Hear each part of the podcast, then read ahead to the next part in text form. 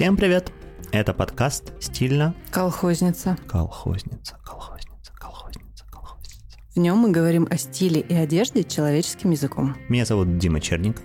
Я портной мужского костюма, закройщик, создатель ателье Морозов и Черников, а также в прошлом fashion-редактор журнала Rake. Я занимаюсь модой последние 10 лет, изучаю все, что связано со спецификой мужской моды. А я Мария Максимова, историк и владелица винтажного магазина Like a Virgin Vintage. Я изучаю историю моды и историю кинокостюма. Мы очень любим одежду. Очень любим одежду. Очень. Итак, сегодняшний разговор у нас спускается ниже пояса. Хотим поговорить про исподнее и про все, что связано с тем, о чем мы не говорим. Сегодня как раз говорим. Сегодня говорим. Долой стыд опять. А, нет, это тоже другой выпуск. Ну да. Ну, кстати, мне кажется, что эти темы очень пересекаются. Да, безусловно. Причем мне как раз было супер интересно в том разу. Кстати, мне э, постоянные слушатели сказали, что а, это очень интересно, это мое слово паразит, которое нужно уничтожить, потому что... Потому что что? Ну нет, уничтожить не нужно, просто то, что смешно. Людям смешно от этого. Потому что постоянно все, все очень интересно. Но мне правда все очень интересно. Это как бы это же не вранье. Слушай, ну если им не интересно, это их проблема. Да. Так вот, а, в стыде меня удивило то, насколько мало писек было, в принципе, в разговоре. Мы как раз сегодня обсуждали монетизацию контента, и единственный способ его монетизировать, вот, возможно, сегодня будет лучше.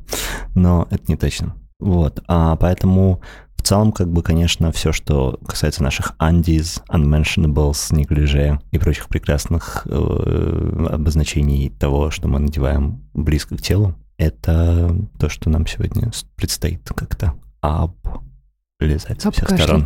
Да. С чего начнем? Ну, давай, наверное, с истории, как обычно. Чуть-чуть. Чего у нас? Набедренная повязка. Первое вообще явление человеческого стыда, наверное, тоже в каком-то смысле за себя. Ну, то есть как это фиговый листочек, да, который, как, как, ну, для меня, скорее всего, наверное, самое удивительное, это то, что вообще штаны, как бы, штаны были штанами, а под штаны — это явление относительно новое. Ну, в, длинном историческом контексте. Это правда, но нижняя рубаха, нательная какое-то, ну, чаще всего это была рубаха все-таки для мужчин и для женщин, это явление не новое. Ну да, ну как это кам- камиз, да, шамиз, угу. которая длинная и такая, может быть, даже почти бесконечная, заправляющаяся. И что самое интересное, соображение о гигиене, ну, нам кажется, что нам кажется логичным, что любое э, нательное белье носится из соображений гигиены, но на самом деле изначально это было не совсем так. Изначально вопрос был в том, что верхняя одежда стоила очень дорого. Угу. И э, загрязнять ее своими ежедневными телесными выделениями казалось не очень умным, поэтому люди носили нижнюю рубашку. Да, ну, собственно говоря, нижняя рубашка была еще, мне кажется, даже в викторианской, ну, в викторианской точно, даже, наверное, в эдвардианской Англии, наверное, годов до 30-х, а, например, мужчина не мог э, снять жилет с себя э, в при обществе дамы, Mm-hmm. И как бы для того, чтобы спросить, ну, вообще, в принципе, спрашивалось даже, можно ли снять пиджак, по правилам этикета. А если мужчина снимает жилет, то, скорее всего, он с дамой уже в этой в одном помещении, и у них совершенно другие цели. А в ином случае, ну, остаться в рубашке, это, в принципе, ну, то есть, как бы то, что сегодня мы видим там Хью Гранта с расстегнутыми, значит, тремя пуговицами вот этими вот, эта история, на самом деле, для человека менее ста лет назад, э, это буквально мужик в трусах на улицу. Ну, кстати, сейчас вообще мужчина в рубашке это большой апдейт. Да, это как будто бы уже даже слишком, ну, как бы слишком хорошо, при том, что а, совсем недавно это было еще совершенно. Для женщин эта история все еще, мне кажется, более недавняя. То есть все вот эти комбинации, которые носились под... Даже, знаешь, самое недавнее, что мне приходит в голову, это, пожалуй, фильм «Мистер и миссис Смит», угу. где Анджелина Джоли раздевается, угу. и у нее под костюмом под э, юбкой и блузкой находится шелковая комбинация. Да, очень хорошая там комбинация. Соглашусь. Ты имеешь и в виду, отдельно, что в отдельной это... сцене у нее была нижняя юбка даже, mm. отдельно. Ты имеешь в виду, что это не современное или что наоборот? Э, Мне кажется, сейчас это уже скорее редкость, ага. но это история более недавняя, чем для мужчин сорочка как а. э, угу. белье. Угу. Понял тебя. Тогда давай подумаем еще про... Я даже, на самом деле, для сегодняшнего выпуска посмотрел такую книгу, у которой у меня есть маленький раритет «Одежда народов Северного Кавказа» угу. Которую написали в конце Советского Союза, приблизительно в 80-х годах. А, и там, собственно говоря, даже по поводу нижних штанов тоже упомянуто, что в целом в местных как бы поселениях и в, ну, в племенах, да, там, где люди жили и, соответственно, по ту сторону Кавказа, и по эту, ну, ту и эту, в зависимости от того, где находится наш слушатель. И то, что в целом нету, ну, то есть как бы идея нижних штанов, она появилась где-то в конце 19 века. То есть, по большому счету, зачем еще одни штаны на штаны надевать э, под штаны? Да? В целом это был такой признак очень богатой семьи и, ну, каких-то таких людей, которые уже немножко расфуфырились. Ну, мы уже обсуждали, что на самом деле роль исподнего такого нижнего вокруг гениталии исполняла та же рубашка, mm-hmm. которую этом, оборачивали. Да, при этом любопытно, что, ну вот, как я понимаю, здесь а, про оборачивание я ничего не видел, потому что рубашки прямой низ, я не знаю, как можно обернуть в этом случае. Ну, у, конкретно у кавказской я имею в виду. Но здесь написано про то, что обработка швов была другая, для того, чтобы, соответственно, менее опасно это было все для мужчины при ношении. Тоже интересно, потому что, как бы, очевидно, когда ткань растрепывается, да, верлока же никакого нету в, в ручном пошиве, э, или даже в машинном, но понятно, что в, в те годы в любом случае никто не верлочил швы, и здесь, ну, такой момент, что бельевой, да вообще про бельевой шов, ты же знаешь, да, эту историю, что его придумали, ну, как бы то, что мы называем бельевой шов, это на самом деле на рубашках тоже часто используется, когда шов а, сначала прострочен, потом за, заутюжен и прострочен еще раз. А, нужен он был для, для того, чтобы не выводились вши по mm. поводу того, что, собственно, в, военных условиях я не помню, в, как, в какую войну это появилось. То есть вполне вероятно, что даже не в Первую мировую, но, скорее всего, в Первую, может, может быть, даже раньше. А, но суть была в том, что были, была огромная проблема в шее, вот, может быть, во вторую надо, надо свериться. И белье стало, собственно говоря, немножко более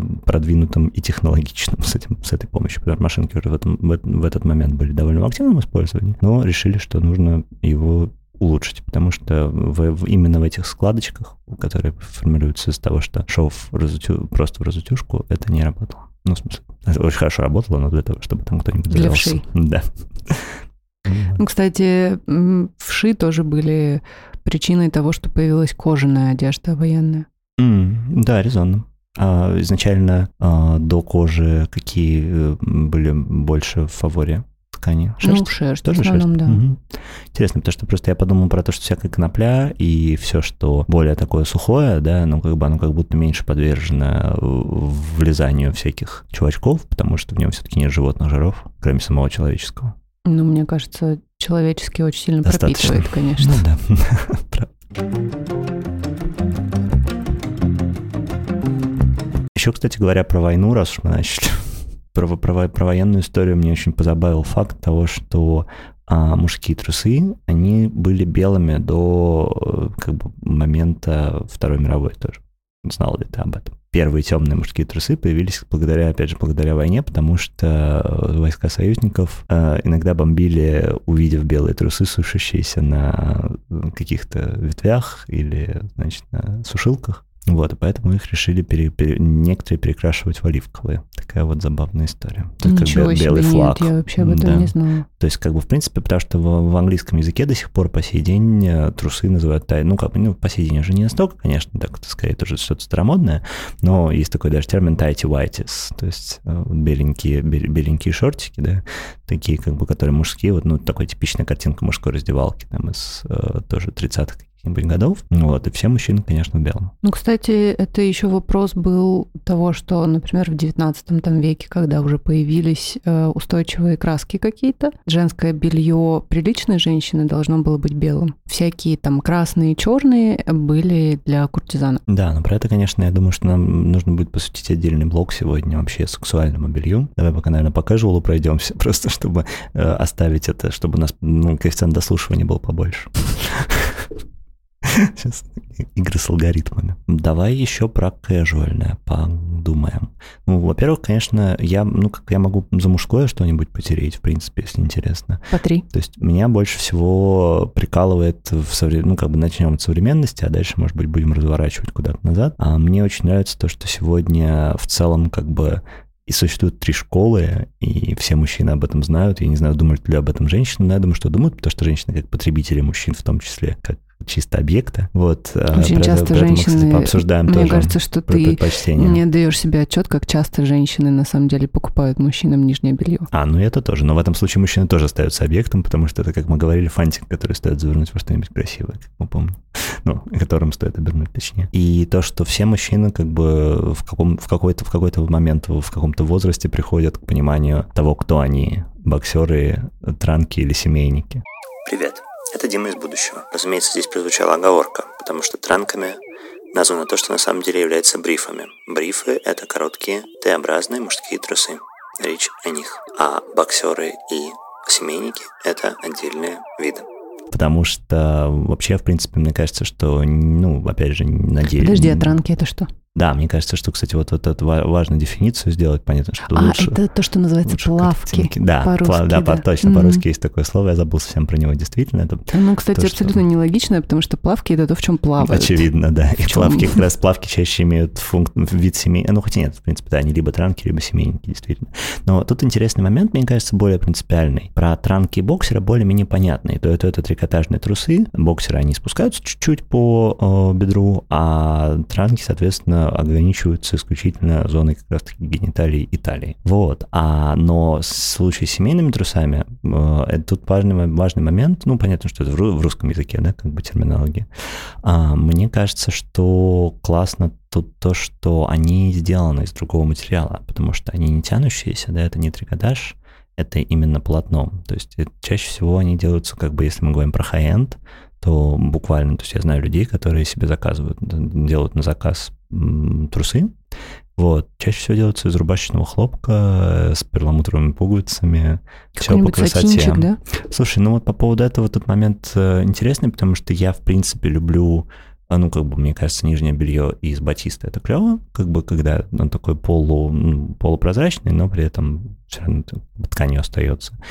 Вот, но при этом, например, шелк, э, на мой взгляд, одна из самых плохих э, вообще идей для нижнего белья, любого, причем и женского, мужского. Ну, женского, Поясни. понятно, на какое-то время, мужское точно нет, потому что... В смысле, что... на какое-то время? Ну, если мы надеваем его на выход, как мы говорили, да, подкачивать губы на выход э, и надевать шелковые трусы на выход, это нормально, потому что, ну, с точки зрения гигиены нет вопросов, если это три часа.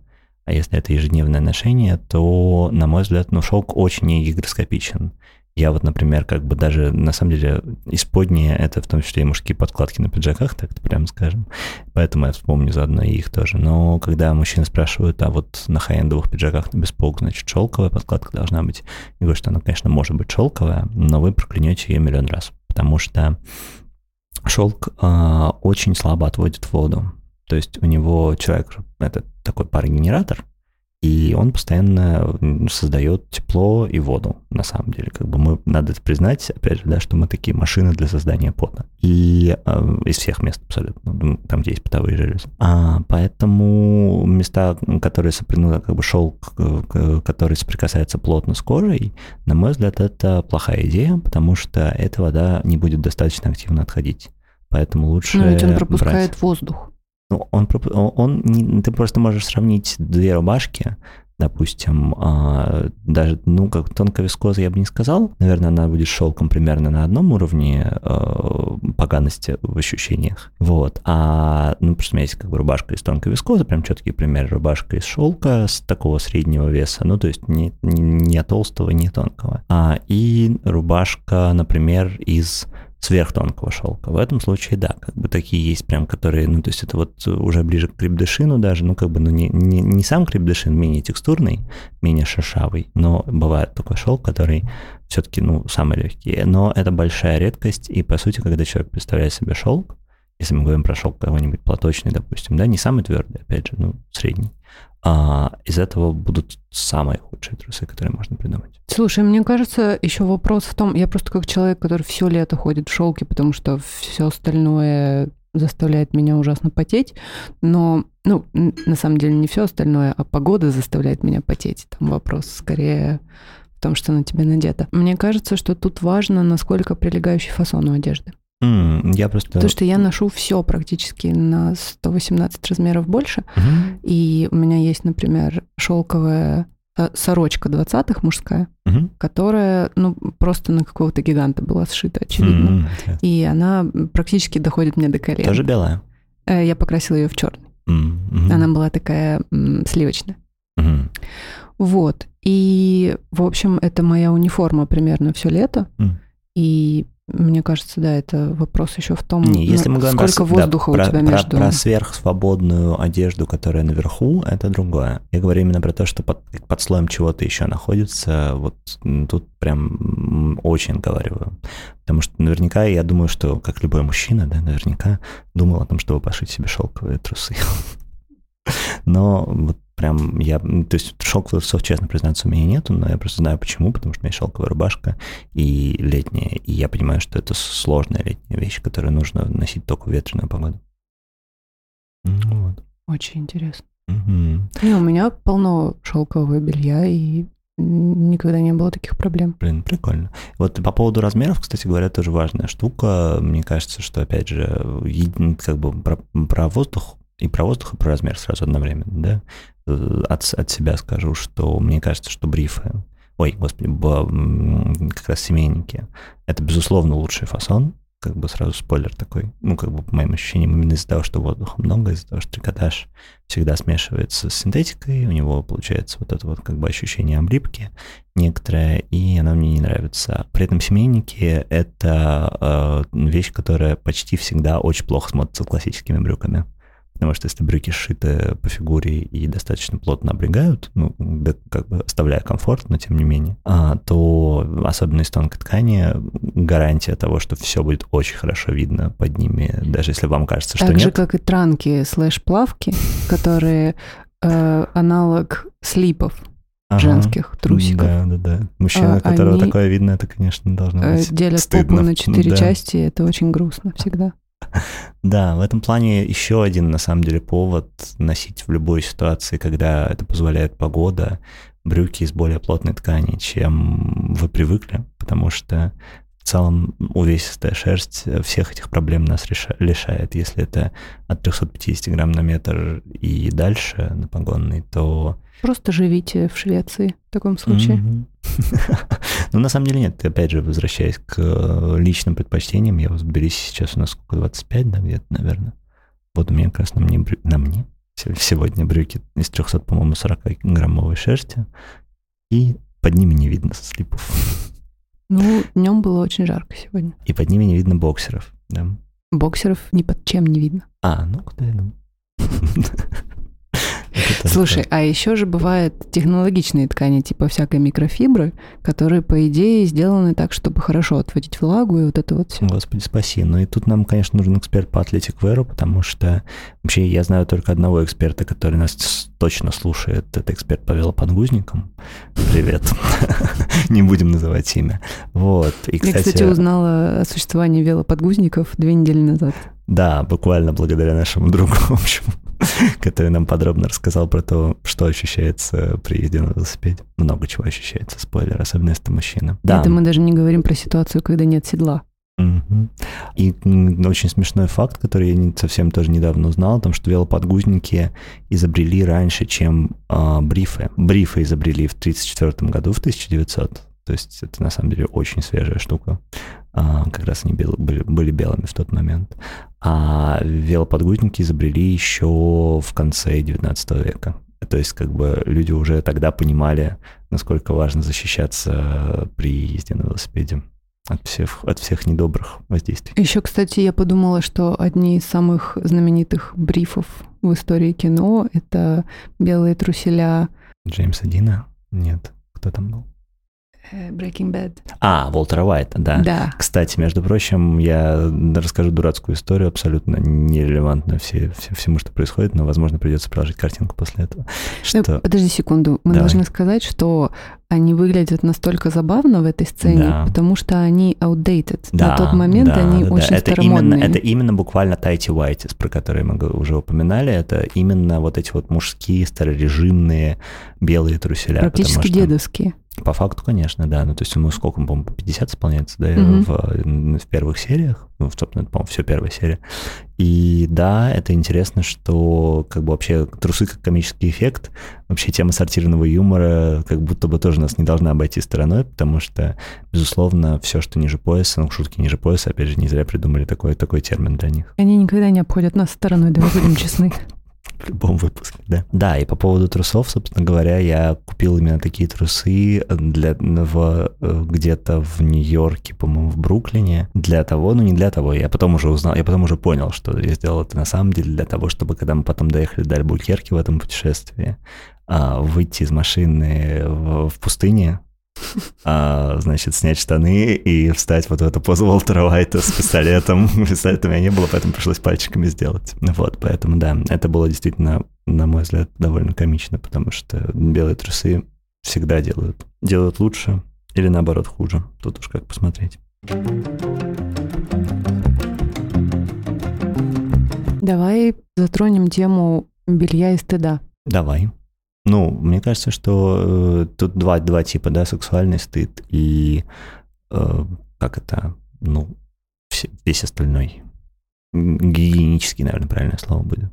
Гигиенический, ну а потом есть куча людей, на самом деле, которые худо-бедно приводят себя в порядок э, как бы презентуя сверху. миру, да, угу. сверху, но при этом внизу все очень печально, может быть. Ну, мне кажется, что здесь, кстати говоря, вступает в игру еще и концепция носков как э, тоже нижнего белья, по сути. Кстати, да. Потому что мы же помним, да, что носки это, в общем-то, вещь, которая тоже носится ограниченное количество времени, начинает пахнуть. В общем, ничем оно не менее нижнее белье, чем труселя. А, поэтому как бы то, что вся разруха начинается с первой дырки в носке, и то, что человек, который может идеально выглядеть, у которого дырявые носки, сразу вызывает тоже комический этот эффект. При том, что, например, как бы я тоже, как, мы говорили, да, вот опять же, привет нашему читателю, постоянному слушателю, который нас комментирует, спасибо. По поводу, был разговор по поводу того, что это был единственный ответ, который, э, когда мятая одежда в нашем опроснике угу. оказалась более стыдной, чем грязная. И, собственно, человек пояснил, что э, грязная одежда может загрязниться во время э, дня, и поэтому это проще списать, потому что это как бы это просто пользование. А мятая — это значит, что человек насрал на свой образ, и это действительно гораздо большая проблема и гораздо больше про какое-то такое отношение, которое может быть не супер приятным.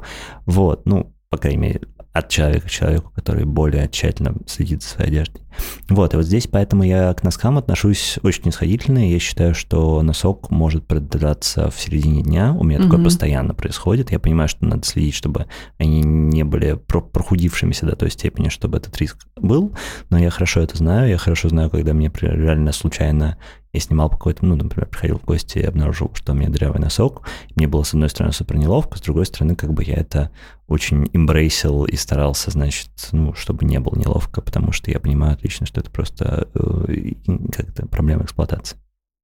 А, по поводу женских чулок или колготок, которых пошла стрелка или дырка, там вообще бесполезно кого-то шеймить за это, потому что это происходит просто постоянно, и угу. эти да, тоже как бы никогда никогда не понимал нейлончики. никогда не понимал, когда девушки пугали, ну пугаются этого или смущаются как-то искренне, потому что, ну, come on. Ну, это неприятно, конечно. Да, но сегодня понятно, что сегодня у нас тоже как бы, в принципе, такая slut-культура, да, то, что сейчас много кто, опять же, с какой-то такой новой сексуальной эмансипацией одновременной и при этом консерватизацией, такое сочетание странное нашей эпохи. Но в целом то, что люди более похабно могут выглядеть, в кавычках, да, даже mm-hmm. иногда, иногда в игр, чисто в игровой форме.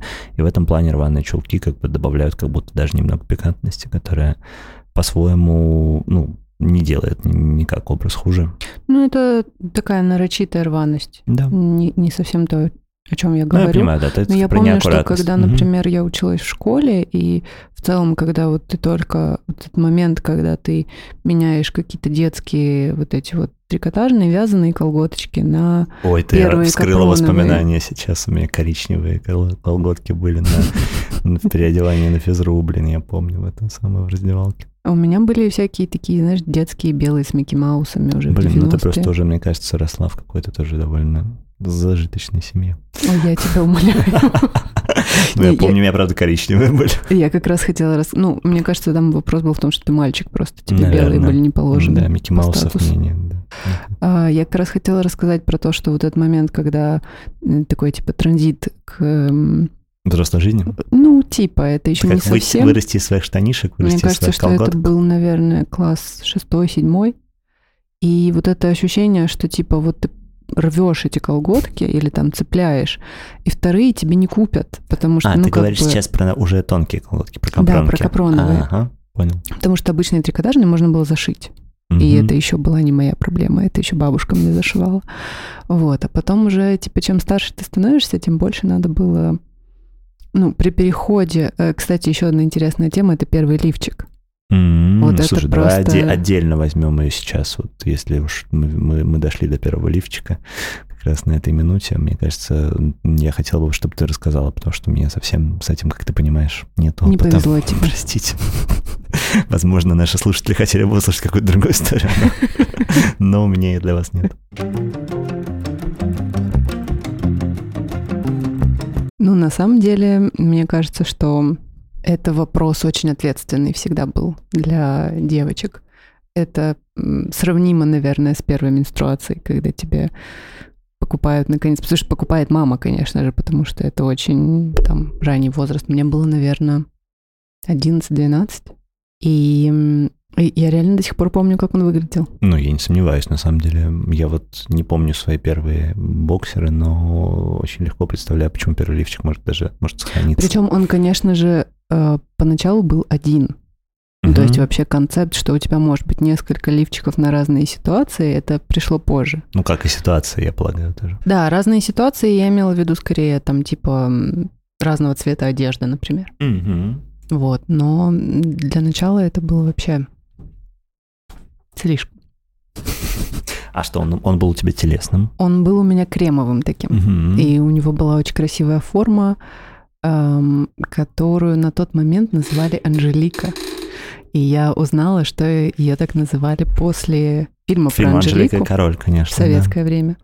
И в советское время таких не шили э, ага. фабрично. Ну, я Но... думаю, в советское время вообще мало что шили по фабричным. Там, наверное, ну, там были вот эти очень... монструозные он, он, лифчики, которые выглядели как шапочки для близнецов. Я помню только ужасные-ужасные трусы, которые были бесполые, вот эти вот, которые советский ГОСТ какой-то, который Ну почему нет? Они, они были не бесполые, потому ну... что мужские там было чуть-чуть больше места. Но они были настолько же уродливые, да. Да.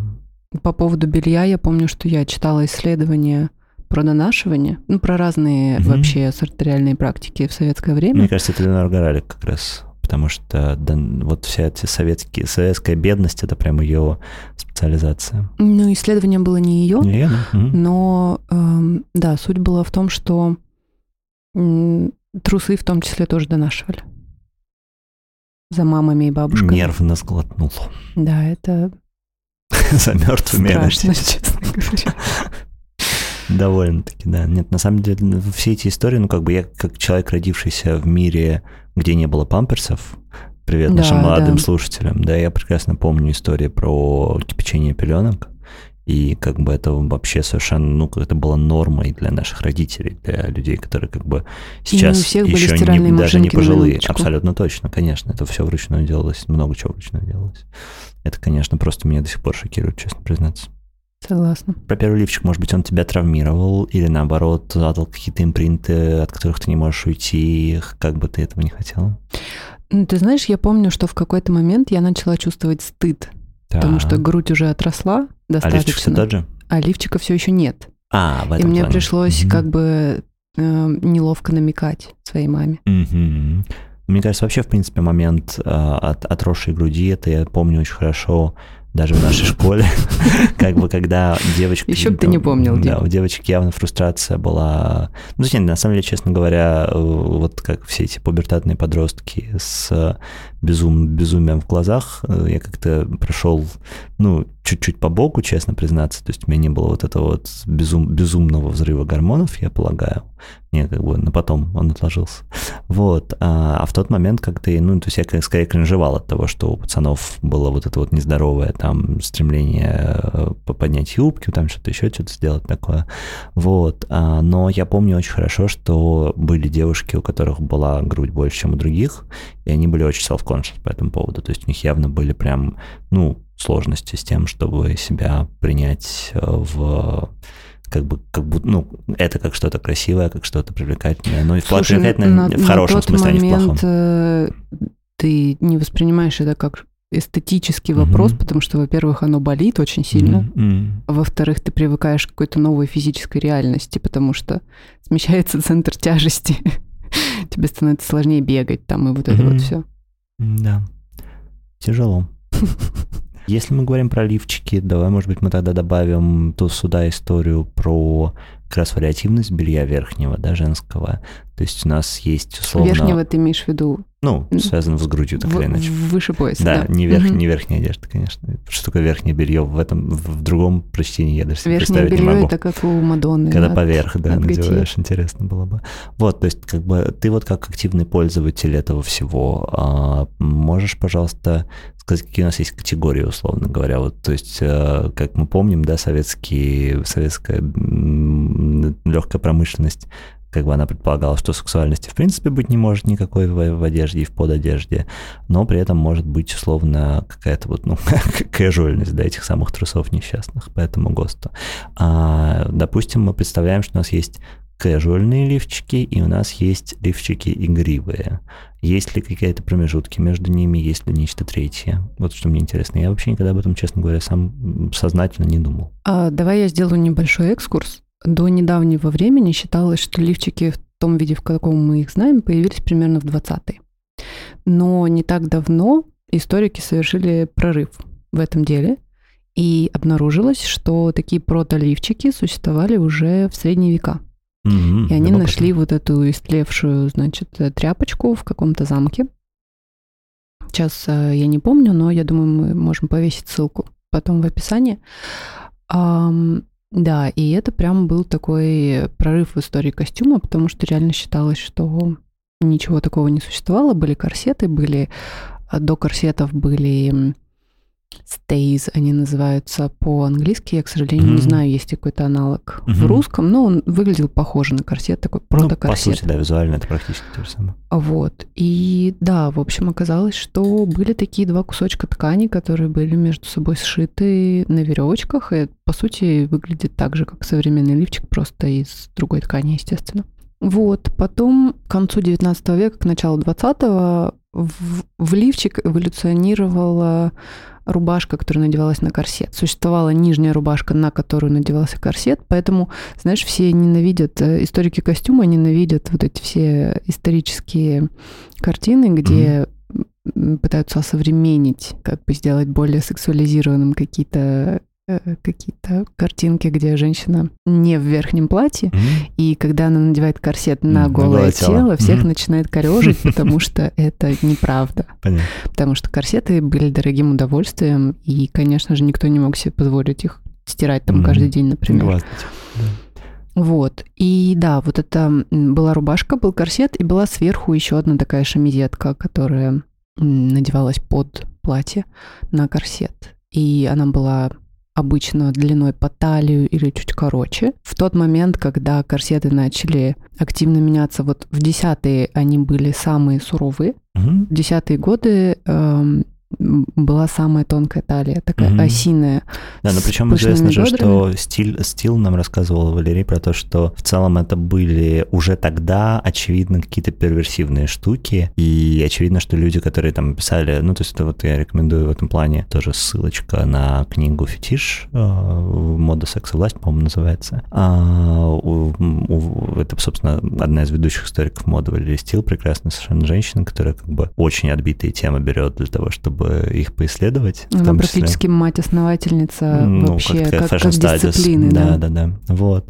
И она как раз пишет о том, что в целом история корсета, она э, очень как бы много чего берется в качестве документов, как бы в исследованиях. Хотя на самом деле это зарисовки из журналов ну, по сути, как бы если почитать тексты, которые там, там, там идут, это почти порнографические журналы, в которых некие мужчины пишут некие фантазии о неких женщинах с затянутыми талиями.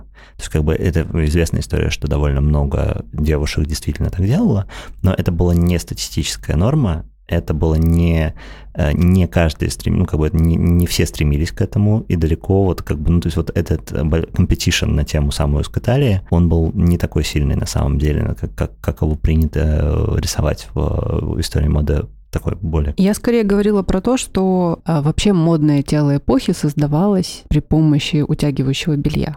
Угу. Практически во все эпохи, ну, начиная да, в разных там, сторонах с, тела. Ну, в, в европейском. В, в разных частях, я имею в виду тело, тело, тело. Да, самого. да, да. Но такой протокорсет появился еще в э, темные века, то есть до средневековья.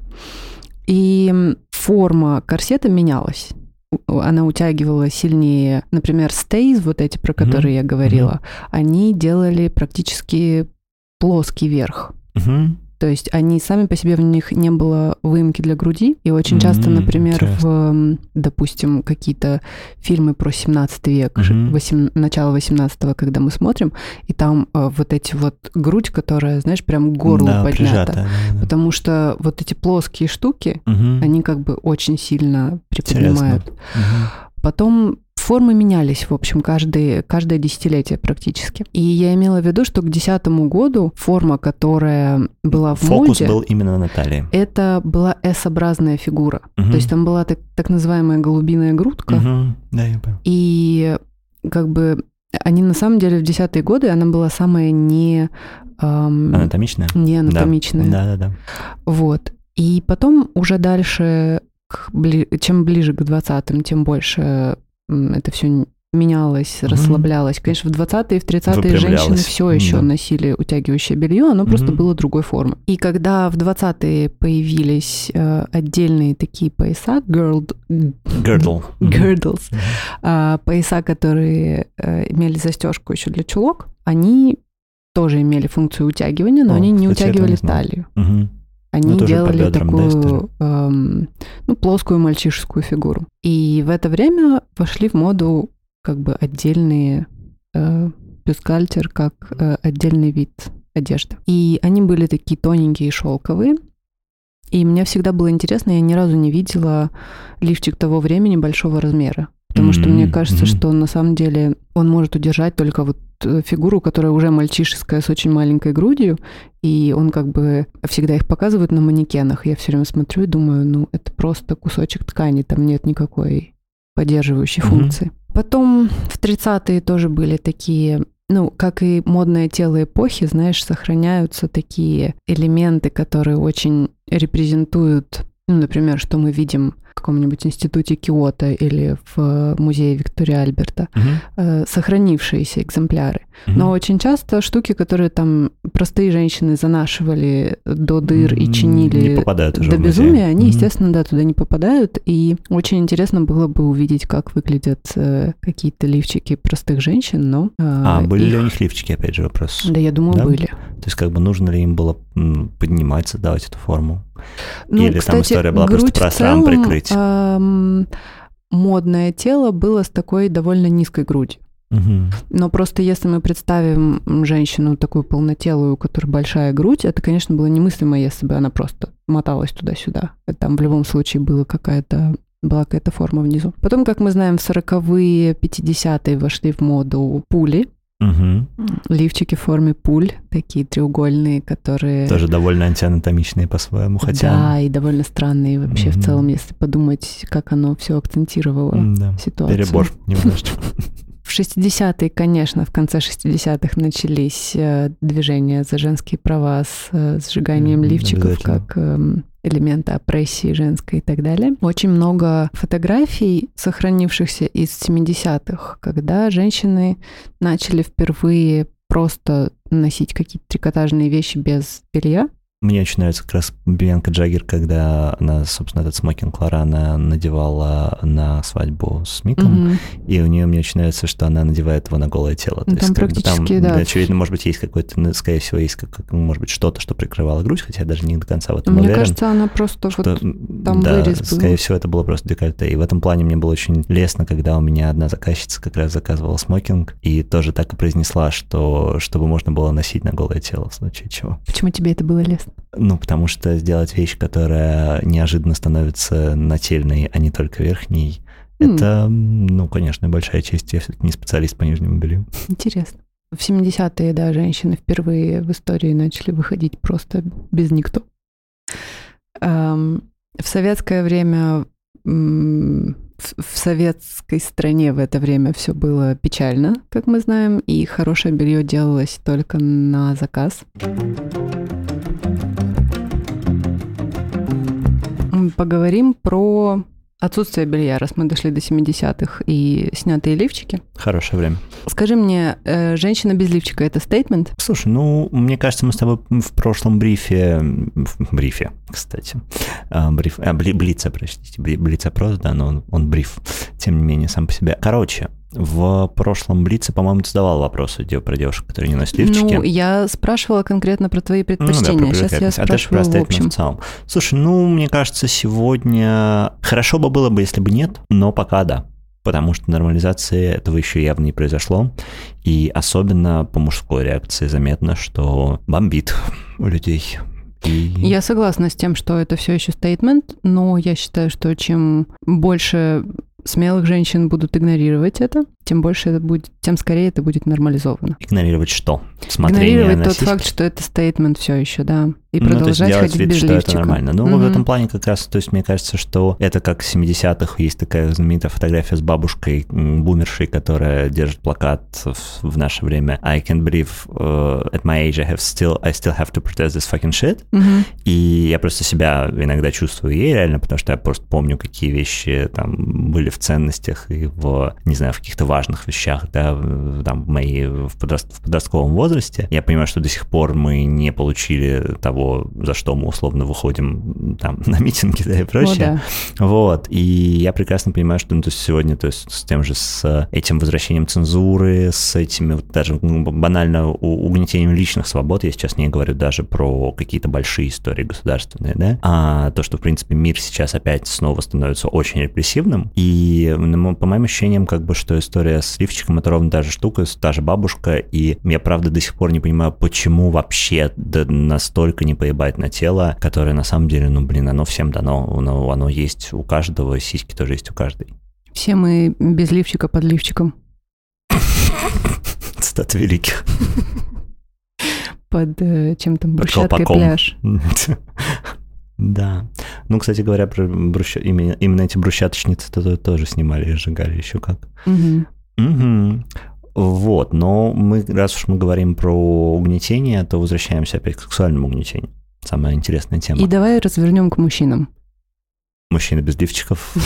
Это, в общем, кажется, не стейтмент. Ну, какая-то сексуализация, например, эм, в тех ситуациях, когда становятся э, в моде очень узкие штаны. Кстати, да, на самом деле вот эта вот 70 история со скини, которая дошла потом уже в, как обычно, история превращается в фарс, а, и когда сначала как бы были вот эти обложки Rolling Stones, да, знаменитые, Aftermath, по-моему, я не помню, если не ошибаюсь, которые снимали, по-моему, парня с фабрики Ворхола, у которого очень все хорошо видно через узкие джинсы. А, мне очень нравится эта обложка, честно говоря, потому что она как бы, ну, в общем, прямолинейная, с одной стороны, а с другой стороны, есть в этом какая-то такая тонкость своего рода.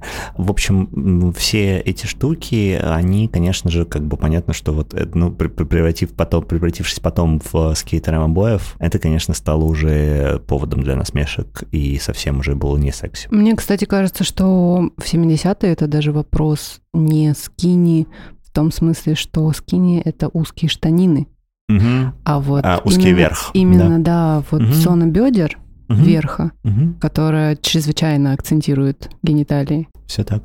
А в чем твой вопрос был, собственно говоря? Стоит ли нам всем так ходить?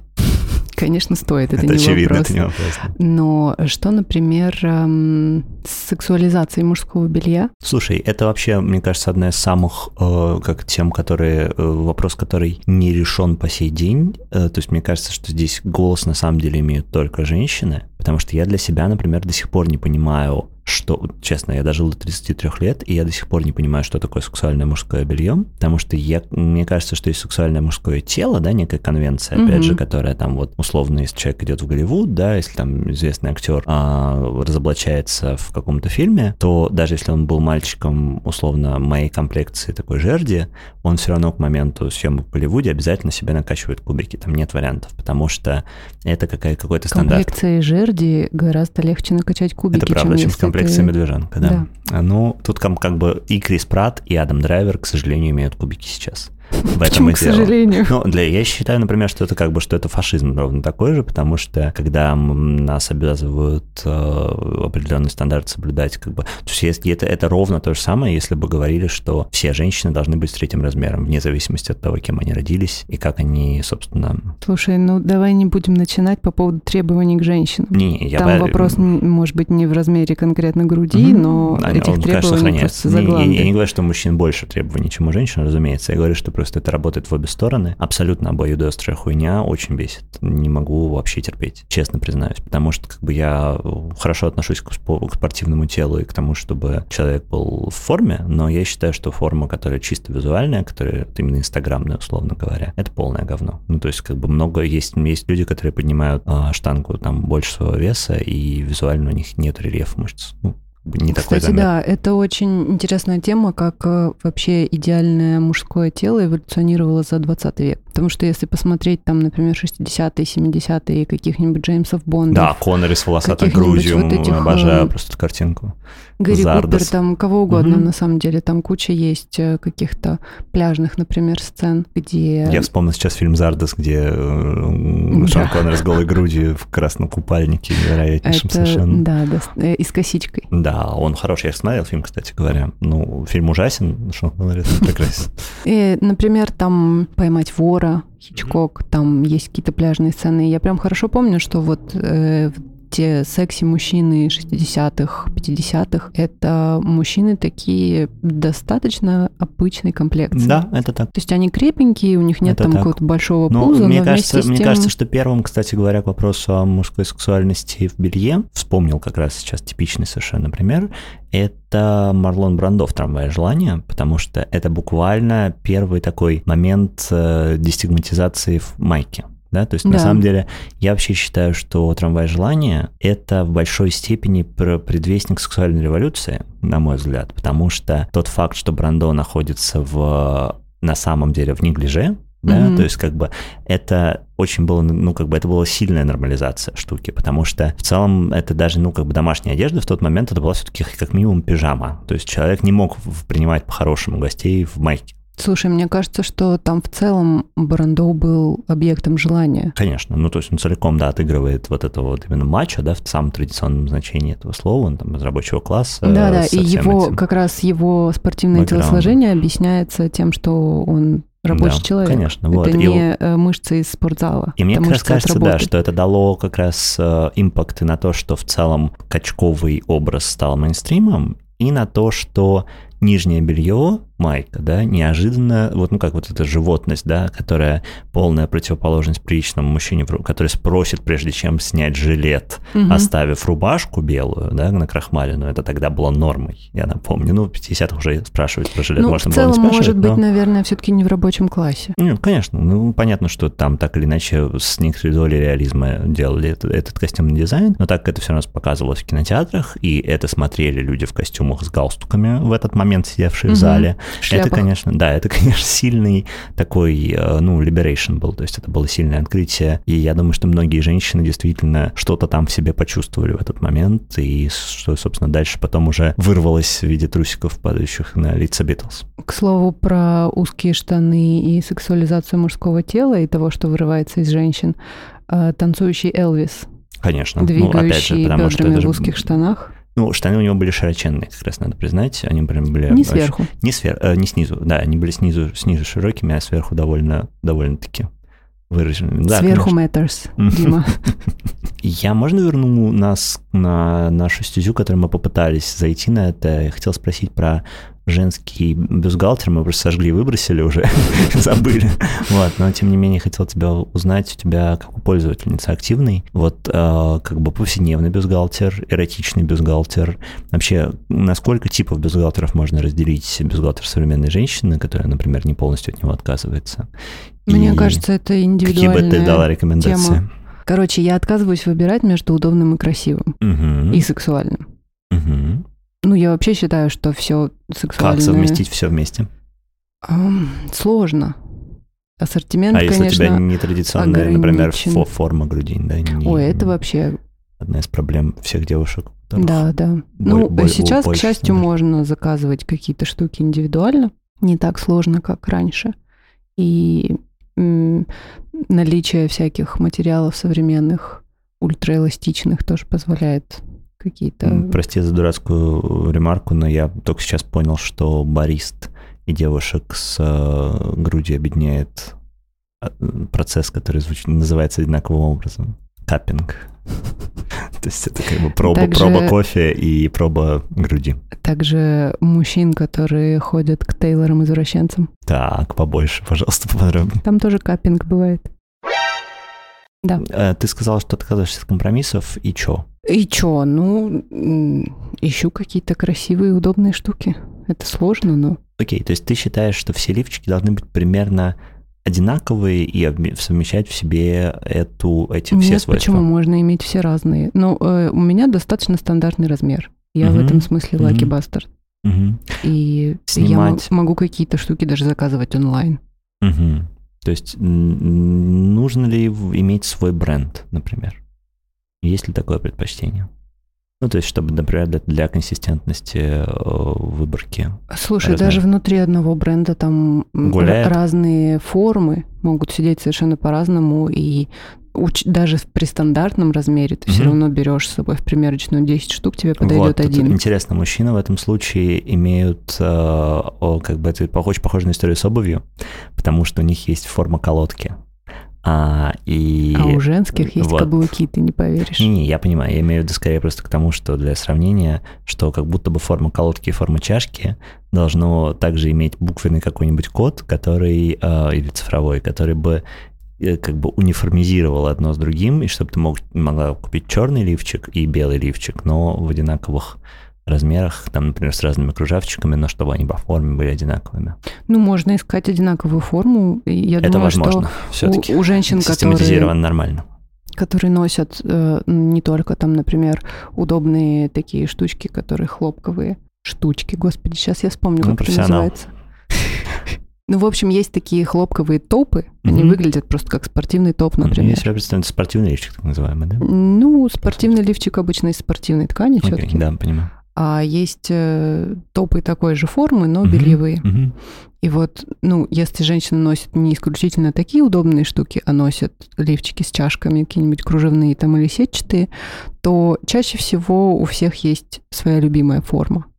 Окей. Приходишь в магазин, ты плюс-минус видишь, А, ну то есть что ты визуально сядет скорее. чаще всего. О, это грустно. Ну, то есть как бы хотелось бы как-то прям так строго по-немецки все распределить. Строго что делать? Распределить по формам, ну, чтобы были некие стандарты, стандарт, стандарты форм. Ну, к сожалению, Мгм. грудь это такая вещь, которая не, Не вписывается в стандарты. да. Понятно. В этом ее прелесть. М. Ты говорила про то, что есть э, хлопковый топ, Мгм. И вот как ты думаешь, если у нас, например, впереди будущее, в котором, с одной стороны, отъебутся от женщин за то, что они не носят лифчик, но с другой стороны, допустим, есть формат, э, когда ты хочешь, ну, например, просто прикрыть грудь, если у тебя свитер, допустим, или что-то такое. А как ты думаешь, есть ли шансы у топов как раз-таки, у мягких, если девушки, ну, мы смотрим на размеры меньше, определенного там, второго с половиной. А есть ли шанс у топов вытеснить лифчики? То есть как бы что вот это вот именно ригидность и корсетность Мне кажется, модного тела. идем. Вот, мне кажется, что тоже есть удобно. ощущение, да, у меня есть ощущение, что как бы по сути майка алкоголичка это но- новый, но- новый черный, может быть, для девушек. Не сама майка алкоголичка, разумеется, но вот такая кстати, я некий- некая сказать, упрощенная что- форма. А, одежда, которая не худи, не майка, а что-то, ну, скажем, плечевое изделие, они все равно краятся под лифчик так или иначе. И mm-hmm. там, условно говоря, если это не тейлоринг, где ты можешь прийти и сказать, вот так выглядит моя грудь без лифчика, я буду носить э, жакет, кроить и с учетом моей формы, да, mm-hmm. груди. Э, если ты хочешь прийти в магазин там в Зару или даже в Праду и купить себе готовое изделие, оно чаще всего будет скроено на фигуру в лифчике с учетом mm. того, что Любопытно. есть какая-то форма угу. у хм. тела, неестественная. Да, заставляет задуматься, как это все будет меняться, будет ли оно меняться. Ну, да. сейчас пока мы спасаемся оверсайзом, ну, мир, спас- мир перешел да, на, на штуки, которые легко заказывать онлайн, не сажая по фигуре. И это пока всех спасает. Но я надеюсь, что это скоро закончится.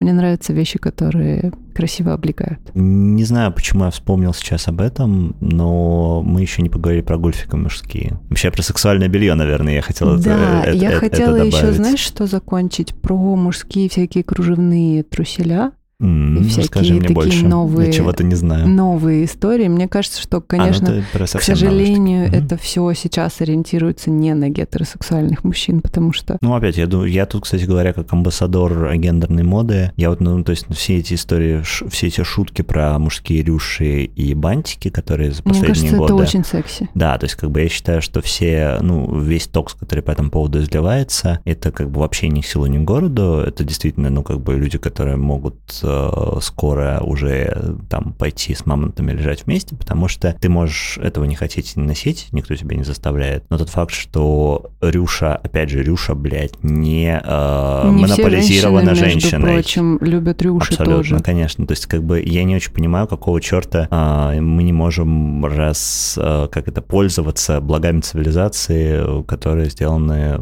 разными, ну как, собственно, которые имелись в общем пуле в целом, как бы почему, почему она должна быть, опять же, специализирована под одно, один пол какой-то. Ну, то есть, мне кажется, типа, важно не то, Э, что, что у тебя есть рюши или нет рюши бантики, а то, как ты это интегрируешь, как ты это делаешь, как, ну, типа, как ты выглядишь в этом. Потому что можно в этом выглядеть совершенно несуразно, я с этим не спорю. Это сложнее интегрировать, особенно сложнее интегрировать в наше время, когда это все еще такая действительно подиумная история, и действительно история с какими-то вот такими ассоциациями, значит, с гомосексуальным подпольем. Но на самом деле, ну, как бы, опять же, возвращаясь к разговору о девушках, да, я знаю что, отлично, что собрать комплименты с помощью рюш или блесток или бантиков тоже можно. Мне вообще кажется, что если взять даже, ну, не обязательно идти в какой-то сразу другую сторону спектра, если взять стандартный э, крой боксеров и представить их не из микрофибры или хлопка, а из кружевного полотна, мне кажется, это очень красиво. Да, про это я не думал. Если что, сейчас говорил скорее про верхнюю одежду, но, ну или там про рубашки, например.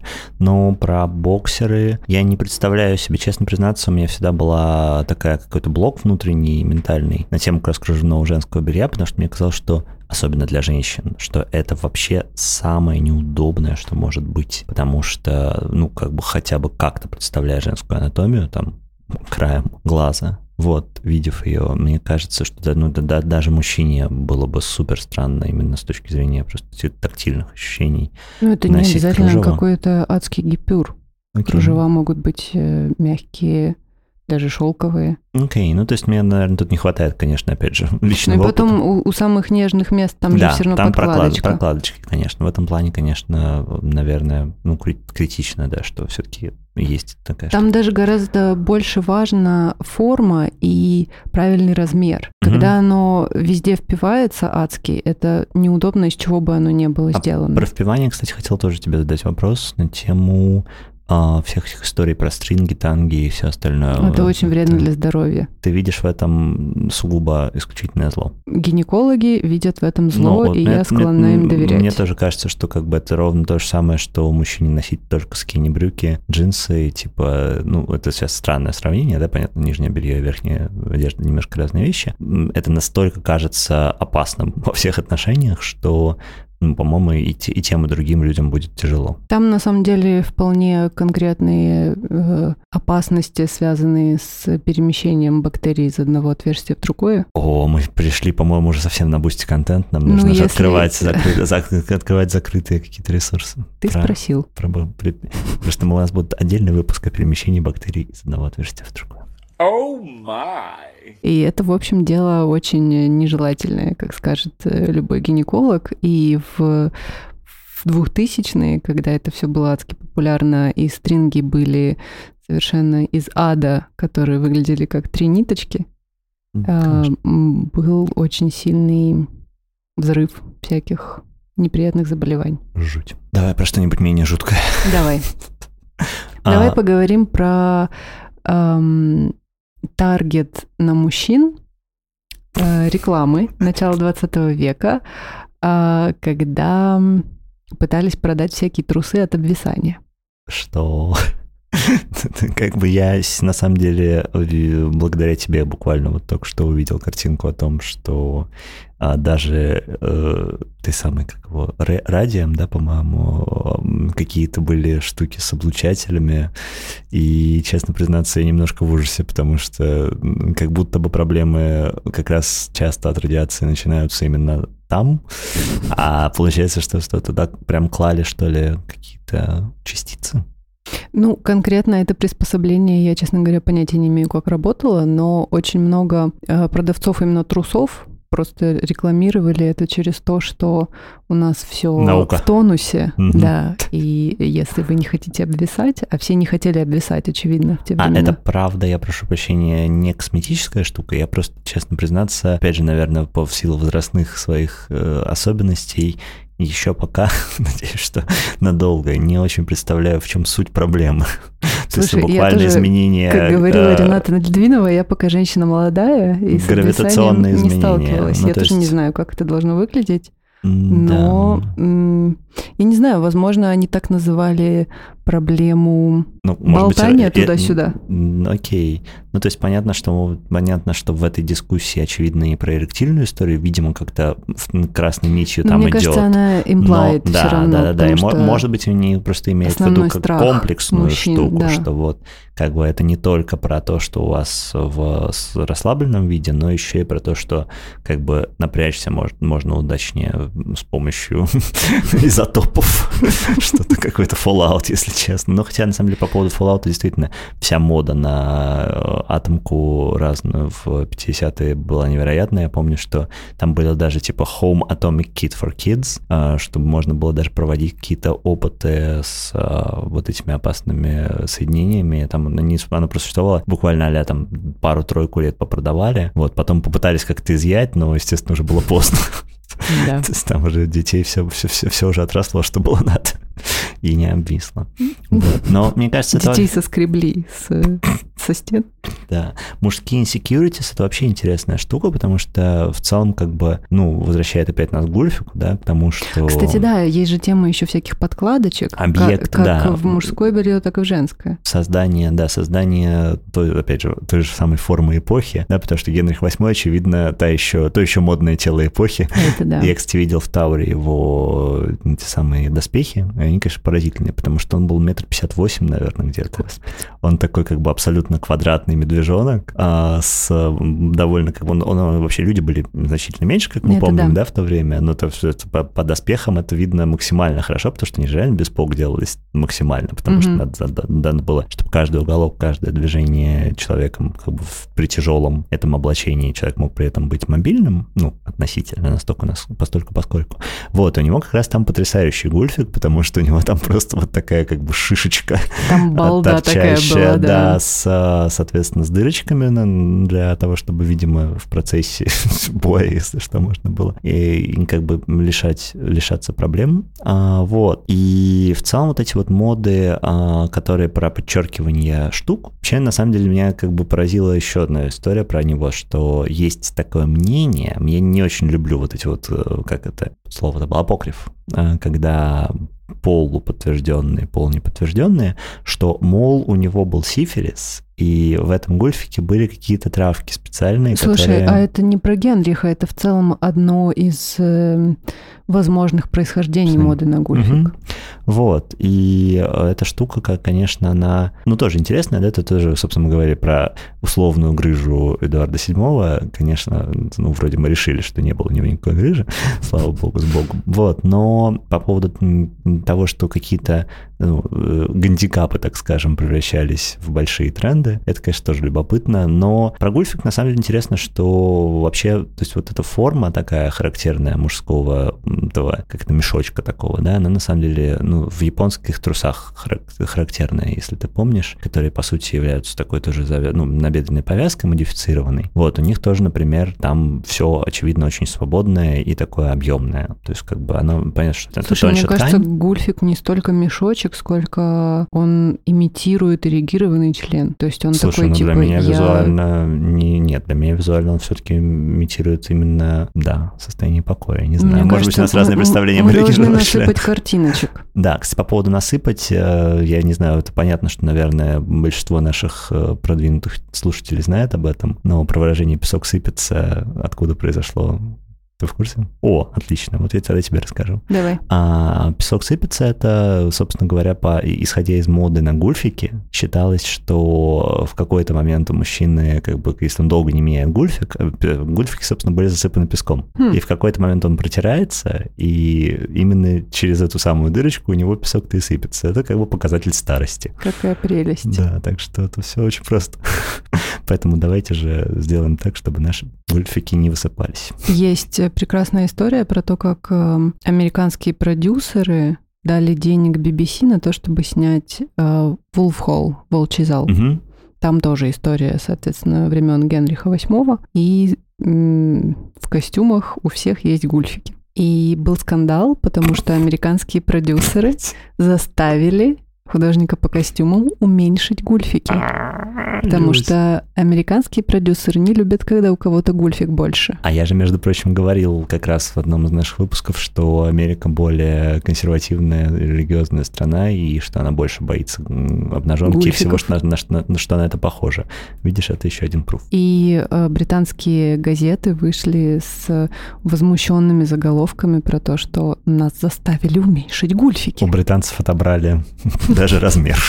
Да, кошмар. Слушай, да, ужасная история. Ну, что? Ну, к слову, про всякие штучки, которые подкладывают для объема. Естественно, все знают про э, пушап про пушапы, про всякие истории, которые призваны увеличивать, как сказать, делать вид, что грудь Визуально больше. увеличивать да. Угу. Но те же истории были, естественно, и для мужских трусов. Mm, Тоже неплохо. рекламы Каркасы. все эти. Mm-hmm. Да-да-да. Вот. А недавно я увидела, что на Алиэкспрессе так, самая интересная часть. Переходим к модерну.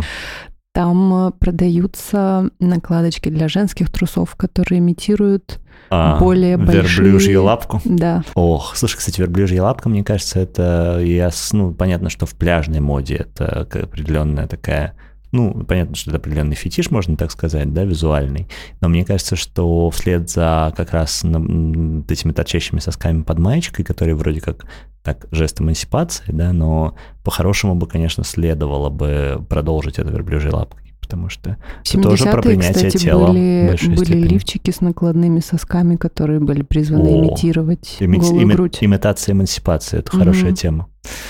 Такая, ну, в смысле, тема для исследования, а не, для, не само по себе хорошая, кажется. Ну, кстати, а это, какой... Блин, это прям как парик хиппи. Какой аналог э, верблюжьей лапки для мужчин? А, у мужчин есть два вида. Тут я могу как партнер выразиться. Давай. А, есть два вида дефектов распространенных в зависимости от неудачности посадки Почему грудей. Дефектов? Нет, не, не личных мужских дефектов, брюк я имею в виду, визуальные mm. эффекты. Как раз буквально эта верблюжья лапка может существовать, если много, слишком много ткани. И второй вариант – это кошачьи усики. это когда, наоборот, объема заполнено больше, чем есть в штанине. А почему усики? Ну, потому что визуально вокруг, э, значит, причинного места у мужчины появляются такие, как э, во все а, стороны, да, вибрисы. Вот. И здесь как бы задача портного в том, чтобы... Мужчина, уберите свои вибрисы отсюда. Чтобы не показывать детям. Чтобы ни того, ни другого не было, и как раз в идеальных штанах э, как задача, ну, да, задача в том, чтобы было все гладенько и чистенько. А, были знаменитые фотографии Тома Хиддлстона, угу. когда он выходит из спортзала в свободных таких спортивных штанах. И, в общем, все женщины нервно вздохнули в этот момент, потому что там был такой аналог верблюжьей лапки, но когда, знаешь, вот все как на ладони.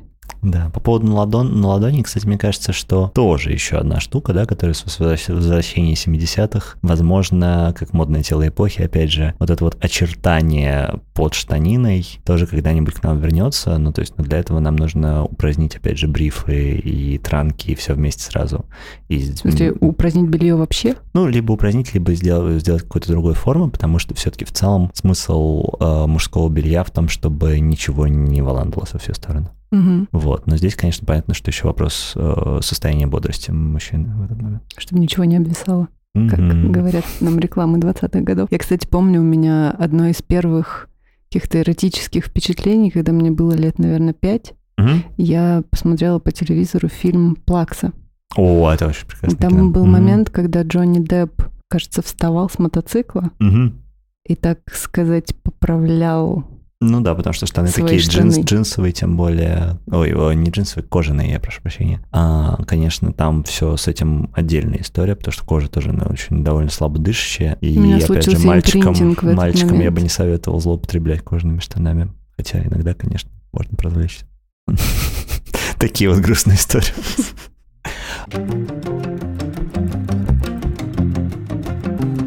Я бы, наверное, думал, э, с учетом того, что мы уже, в принципе, подходим к вот, завершению по таймингу, я бы, наверное, еще вкинул мысль о том, чтобы поговорить про домашнюю одежду. Угу. Мы уже чуть-чуть это говорили, про то, что одеваемся мы для партнеров, не для партнеров, но в целом э, вообще исподнее, да, это, опять же, это как бы не только, как мы говорили, трусы, носки и лифчики, и рубашки, да, которые там в какой-то момент ими были, сейчас уже скорее стали ближе к верхней одежде. Но это, конечно, еще и то, в чем мы спим, например. Потому mm-hmm. что есть те, кто спят вообще без всего. Да, например, те, кто предпочитают, попро... когда попрохладнее, если живут в не очень холодном климате. А есть те, кто спят в нижнем белье стандартном. Есть те, кто предпочитает пижамы. Я, например, очень хорошо отношусь к пижамам, хотя в них сплю редко. Мне кажется, вот у тебя какие есть какие-то такие вкусы на эту тему? В холодное время года пижама — это необходимость, потому что я страшный мерзляк. Это значит колпачок. На какое место? Мне кажется, тебе пошло бы. Ну, такой немножко гномий вайп а, такая принцесса гномская. А, в общем, у меня есть пижама, которую я принимаю неформально гостей. У меня она костюмная, то есть такая как бы в полосочку, значит, э, сверху донизу. Вот, но это так совсем для друзей, скорее близких, если вдруг они зашли просто домой без предупреждение. Вот, в иных случаях я предпочитаю халат, разумеется, но это вообще моя отдельная история, потому что я считаю, что в целом как бы для домашнего, для, для, для домашнего времяпрепровождения, особенно в э, странах или в времени, где имеет место такая прохлада легкая, ну, не драматическая, да, ну, то есть накинуть на себя что-то сверху мне очень нравится. И мне нравится, например... Убра... Но ты же в нем не спишь. Нет, нет, нет, в халате спать, конечно, никто не спит в халате. Халат — это, это вместо пиджака только для дома. Вот. А вот в кимоно, ой, господи, не в кимоно, в пижаме спать как раз-таки некоторым свойственно, но мне, например, я не могу, потому что у меня банально, может быть, связано с, конкретно с тканью, она из такого довольно легкого хлопка, ну, среднего, я бы сказал, хлопка среднего веса, но она шуршит чудовищно, она просто невероятно шуршит, и я понимаю, что я даже, не знаю, если я, допустим, иду по дому ночью, я думаю, что люди, которые в доме при этом есть, они могут услышать, как я шуршу пижамой, и поэтому это не вариант. Ну, то есть точно нет. И даже, это сам, даже сам уснуть не смогу. У меня, кстати, пижама сделана практически без полк сделано mm-hmm. по моим меркам. Ой, прекрасно. Ну, кстати, вообще многие рубашечники, а, как мы уже говорили, да, про то, что есть люди, которые э, делают семейные трусы в э, таком стиле, ну, то есть, по сути, их тоже, наверное, называют боксерами, а, хоть они и, и, не из трикотажа. Вот, но точно есть э, и рубашечники, которые специализируются на пижамах. Есть даже... Чернорубашечники ужасная женщина. А, но есть, есть, есть прям пижам, пижам, пижамное ателье, ну как, не пижамное ателье, да, рубашечное ателье, которые занимаются в том числе пижамами. Вот на Джермен Стрит в Британии как раз там некоторое количество известных shirtmakers, они, у них же можно найти и пижамы тоже. Значит, в Италии тоже. Это черно-белый мир у тебя. Да. Вот, и, конечно, потрясающие пижамы есть из современных материалов типа тенсала, который такой пол, ну, как продолжение вискозной истории, да, вот это вот пол, пол, полунатуральный материал. Из всяких технических материалов, которые легко стираются, легко дышат, и, опять же, всячески нас спасают от дискомфорта жизненного. У меня несколько на смену пара кимоно и халат, Mm-hmm. Это для домашней носки все шелковое. Но вот пижамы я не могу шелковые, потому что мне холодно.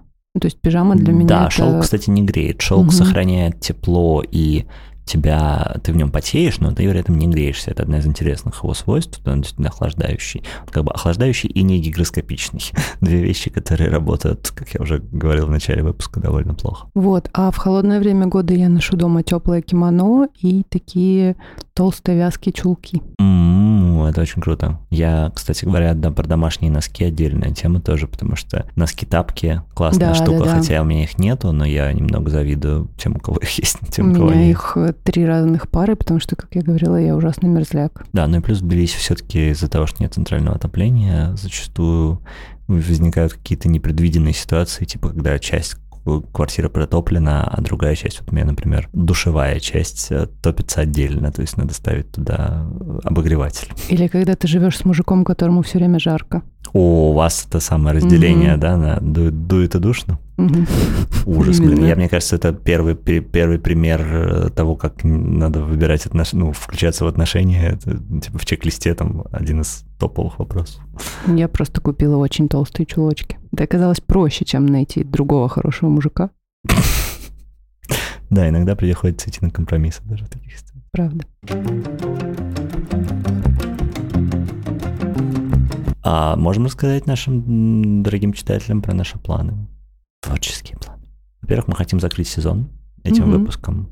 Естественно, это не про то, что мы вас разлюбили и больше вам не будем генерировать контент. А мы очень хотим продолжать. Мы думаем про то, как можно расширить, углубить и улучшить всячески формат наш. Мы очень-очень-очень-очень хотим допустить все э, сопроводительные материалы, которые у нас накопились для Кстати, нашего телеграм-канала. Да, да, на наш телеграм-канал обязательно Стайлиш подпишитесь. Колхоз это наш адрес, это место, в котором мы стараемся делиться всеми пояснялками и э, уточнялками по поводу того, того, что говорим в наших выпусках. И отвечаем на вопросы, конечно. Да, мы с удовольствием разговариваем там в комментариях со всеми, кто готов чем-то поделиться. Плюс нам очень приятные люди пишут иногда свои истории, связанные с одеждой, связанные с темами выпусков. Э, и мы очень-очень-очень хотим, чтобы у нас еще больше таких прекрасных людей. Это настоящий safe space, там никто никого не хуесосит, все друг с другом, как ни странно, хотя даже казалось бы, да. Но мне кажется, у нас пока стиль. еще просто токса не набежала. Ну, посмотрим.